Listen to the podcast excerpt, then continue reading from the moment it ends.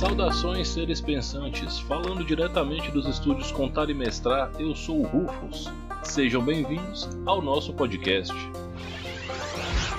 O tema de hoje vai ser algo que vocês escolheram lá na caixinha do Instagram, que é jogando RPG online.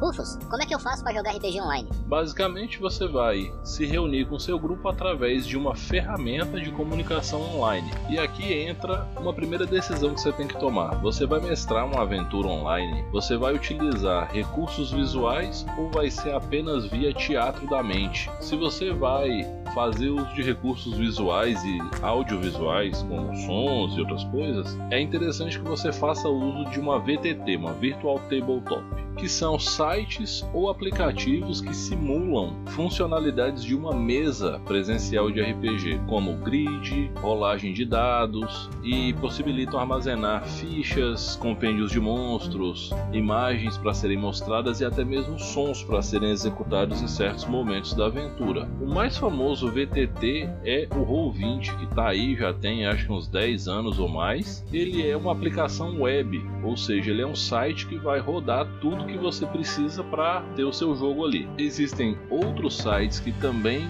cumprem essa função de BTT e existem programas de computador também focados para isso. Inclusive alguns estão na Steam, como é o caso do Fantasy Grounds e do Tabletop Simulator.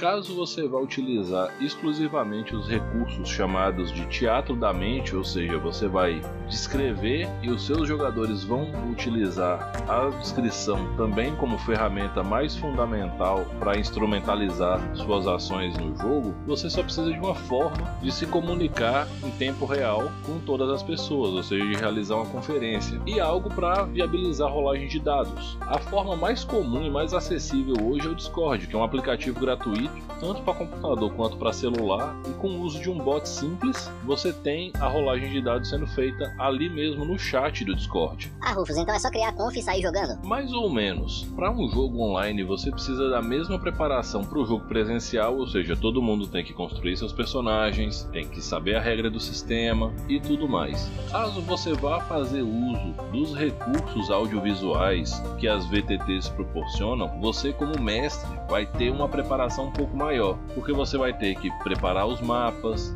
fichas de NPC, alguma imagem que você vai mostrar ou a seleção dos sons que você vai fazer uso naquela aventura. Não é um bicho de sete cabeças, mas é uma preparação diferente dada a diferença da natureza do encontro que vai estar rolando ali.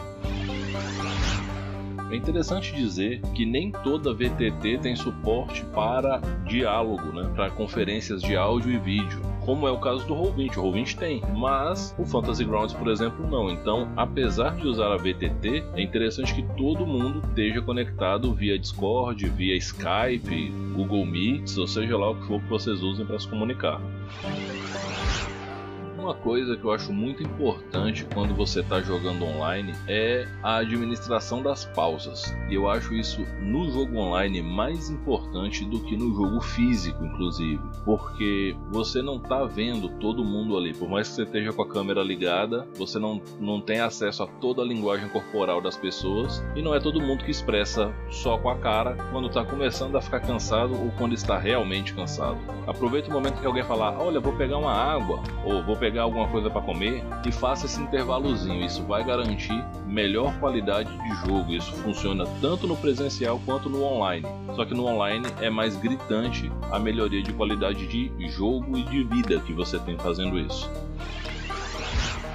Ainda no quesito organização dos players envolvidos, e no caso players eu estou falando no mais geral possível. Isso vale para o mestre, para os jogadores tem um fator que pesa muito chamado pontualidade. Se vocês marcaram para jogar 19 horas, estejam on 19 horas. Tá certo, imprevistos acontecem, todo mundo entende. Só que normalmente o período de jogo online é um pouco reduzido. Não sei por que motivo, mas pelo menos todas as pessoas com quem eu tive contato que jogam online fazem sessões mais curtas, em geral de 3 horas, normalmente chegam a 4 né, tem um, uma margem de mais uma hora do que pode vir a acontecer. Existem grupos que jogam por mais e mais tempo.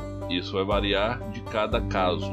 Mas mesmo assim, eu digo, não desmarquem em cima da hora ou simplesmente não deem o bolo no jogo. Avisem com antecedência, nem que seja antecedência de 10 minutos, mas mande no grupo do WhatsApp. Ó, oh, galera, não vai rolar de eu aparecer ou vou me atrasar um pouquinho. E vou me atrasar um pouquinho é de boas, todo mundo se atrasa. E na verdade isso é, é básico, tanto no jogo online quanto no jogo presencial.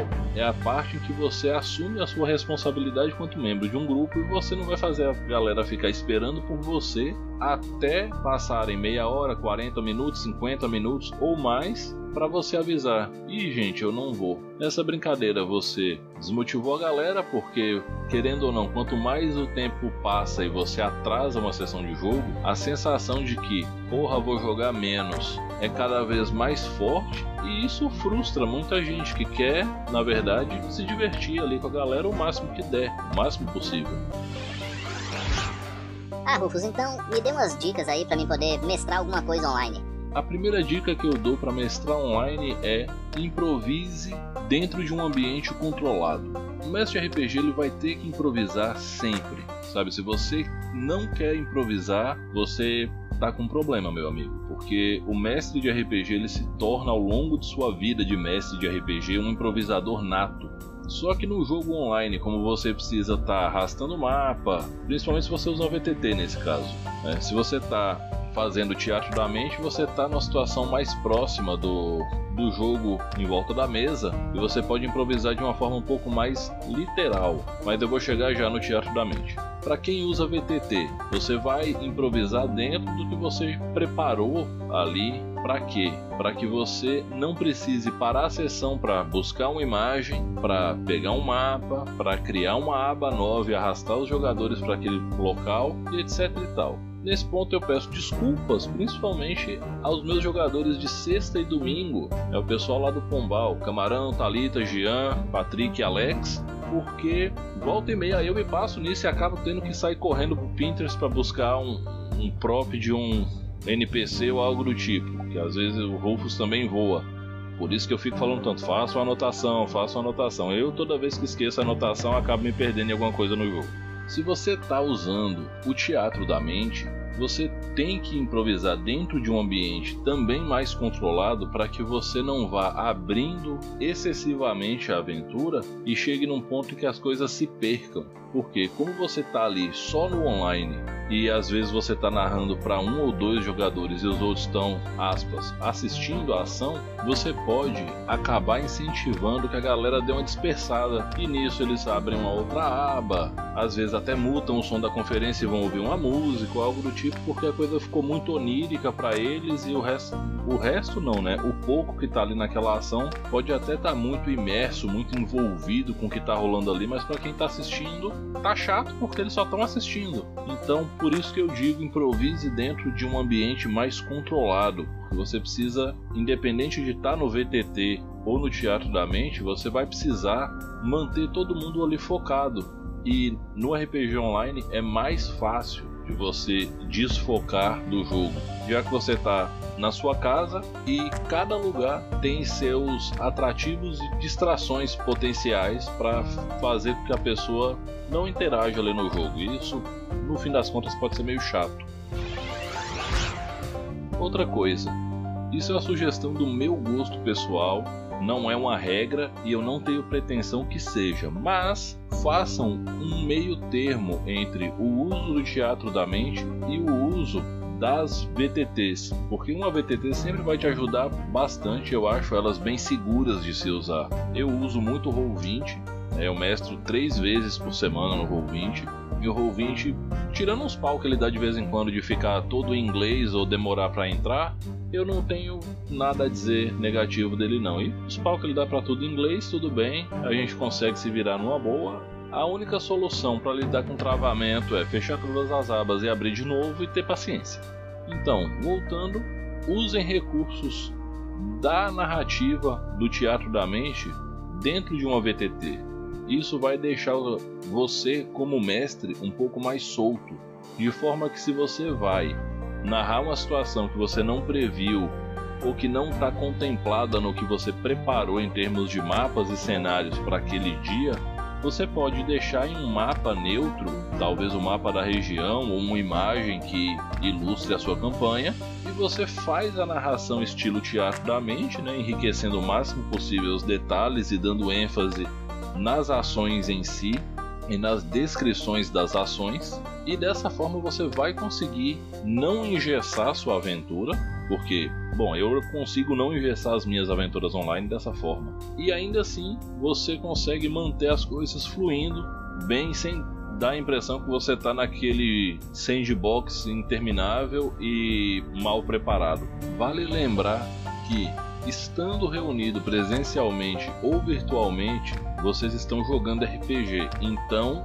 ainda é sobre contar histórias em um tema escolhido pelo grupo, de uma forma escolhida pelo grupo e ainda tem como objetivo se divertir. Então, se tudo isso que eu falei até agora, na verdade, se tornar motivo para o grupo só cobrar, seja lá o que for, um do outro, e a coisa se tornar chata, sem graça e ficar, putz, tem aquela reunião ali online daqui meia hora, melhor não jogar. Simples assim. Independente da situação, o RPG ele é para se divertir e ele não é para ser chato. Se tá sendo chato jogar online, é interessante que o grupo dê esse feedback ao mestre. Olha, isso aqui foi chato, isso aqui não foi, isso aqui foi legal, isso aqui não foi. Aqui ficou muito vago, aqui ficou específico demais. Eu achei que isso aqui poderia ter sido mais rápido, porque até que vocês se acostumem com essa nova abordagem, essa abordagem alternativa ao que a gente está acostumado de fazer, de simplesmente se sentar em volta da mesa e jogar até a hora que não aguentar mais, isso é um processo de aprendizado. Leva um tempo, tem seus erros e seus acertos. E tá tudo bem, gente. Ninguém é obrigado a nascer sabendo de nada e acertar tudo de cara, principalmente quando você está fazendo uma coisa que você nunca fez ou que você não tem costume de fazer. O que eu deixo de recomendação para jogadores e mestres, no fim das contas, é apenas preparem-se, aprendam a utilizar a plataforma que vocês estão utilizando de base, tanto para o jogo quanto para a comunicação. Saibam como criar um servidor no Discord, se for o caso, como mandar uma mensagem privada, ou pelo menos como mudar o Discord de ativação do microfone por voz ou push to talk né, como mutar seu microfone, coisas do tipo, porque nem sempre você está no ambiente livre de ruídos. Né? Por exemplo, eu tenho esposa, dois filhos e duas cachorras em casa. Tem situações que eu preciso correr para mutar porque minhas cachorras começam a latir que nem uma maluca, ou minha filha entra cantando do nada no, aqui no quarto, ou meu filho entra cantando do nada aqui. Pode ser que a pessoa que esteja ali do outro lado tome um susto enorme, sei lá, vai que a pessoa infarta. E N outras coisas, né? Tipo, moto do escapamento cerrado, carro desregulado e tudo que pode acontecer de ruído desnecessário, às vezes você precisa filtrar ali no improviso. Usar um push total que evita que isso aconteça, que você vai soltar o botão e multar automaticamente, mas saber aonde clicar para multar as coisas também ajuda. Conheça um sistema que vocês vão jogar, isso é base de qualquer jogo de RPG. Não dá para você querer que a sua aventura corra bem se você não sabe o seu sistema de regras. Você vai estar tá parando toda hora para fazer referência. Não importa se você está mestrando ou jogando, no fim das contas a coisa vai travar. Esse é um apelo que eu faço para quem não gosta de ler sobre os cenários onde você vai jogar a sua aventura. Existem certos cenários que são muito ricos e que requerem um certo nível de conhecimento para que você consiga entender certas dinâmicas que ali ocorrem. Cenários de D&D como Dragonlance, Dark Sun e Eberron jogos da linha do World of Darkness de Vampira Máscara e o clássico do Cyberpunk Shadowrun são alguns exemplos de uma lista que é enorme e, como cenário, eles têm uma riqueza muito profunda e algumas relações sociais entre grupos já pré-determinadas e várias outras nuances e subcamadas que é importante que cada jogador saiba. Caso contrário, o que vai acontecer é a sensação que o seu personagem não pertence àquele mundo e não pertence a nada, ele está sempre ali só ocupando um espaço. Nesse contexto, é muito ruim que os jogadores não tenham essa noção mínima relativa ao cenário.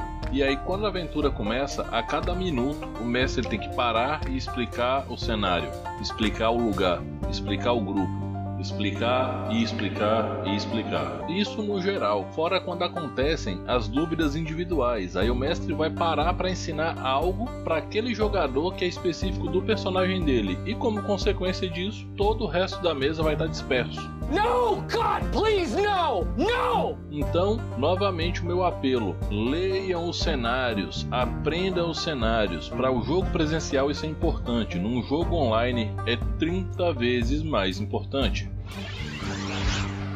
Bom, gente, eu não fiz um tutorial nesse podcast de como usar o Roll20 ou Fantasy Grounds, ou seja lá o que for que vocês usem para jogar, porque, bom, não era essa a minha proposta. A minha proposta era falar sobre como é jogar RPG online. E na verdade, a conclusão que eu chego mais uma vez ao final dessa desse brainstorm que eu fiz aqui para vocês é que jogar RPG online não é tão diferente de jogar RPG todo mundo em volta de uma mesa e tem uma vantagem. Você pode matar a saudade daqueles amigos que já não moram mais perto de você que você gostava tanto de jogar com eles sabe você pode manter esses grupos de jogo graças às maravilhas da tecnologia você vai precisar se acostumar com o modo novo mas qual é a sua reação ao descobrir que existem dados com mais ou menos de seis faces. São choques similares, só isso. Eu lembro como eu fiquei alguns dias para processar que havia um dado de 20 lados. Eu achei aquilo, no mínimo, meio estapafúrdio naquela época. Lembrem-se que ao jogar RPG online, vocês estão jogando RPG acima de tudo. Então, todas as regras para o RPG de mesa também são válidas ali. Todos os recursos que você tem, eles podem estar virtualizados e você ainda não percebeu isso vocês podem me mandar uma mensagem lá no direct do Instagram, eu estou sempre por lá. Também podem me mandar um e-mail no contaremestrado.gmail.com. Vocês podem comentar o vídeo do podcast que vai estar tá lá no YouTube disponível. Vocês podem me mandar uma mensagem escrita ou por voz lá no Anchor. E é isso. E assim, o RPG online, né, os recursos online do RPG reforçam muito o que eu digo sempre no final, que é mantenha um distanciamento social nesse tempo de pandemia, né, gente? Eu acho que uma última consideração aqui que me veio agora é que as mesas virtuais de RPG, sejam elas as que aconteceram nas VTTs, nos Discords, nos WhatsApps, ou seja lá como foi, elas meio que salvaram o hobby durante a pandemia. Então, como eu sempre digo, respeitem-se, divirtam-se, dividam o lanche, mantenham o distanciamento social, usem máscara, usem álcool gel. Mais uma vez, respeitem-se e divirtam-se. Eu sou o Rufus e esse foi o podcast do Contar e Mestrar. Até a próxima!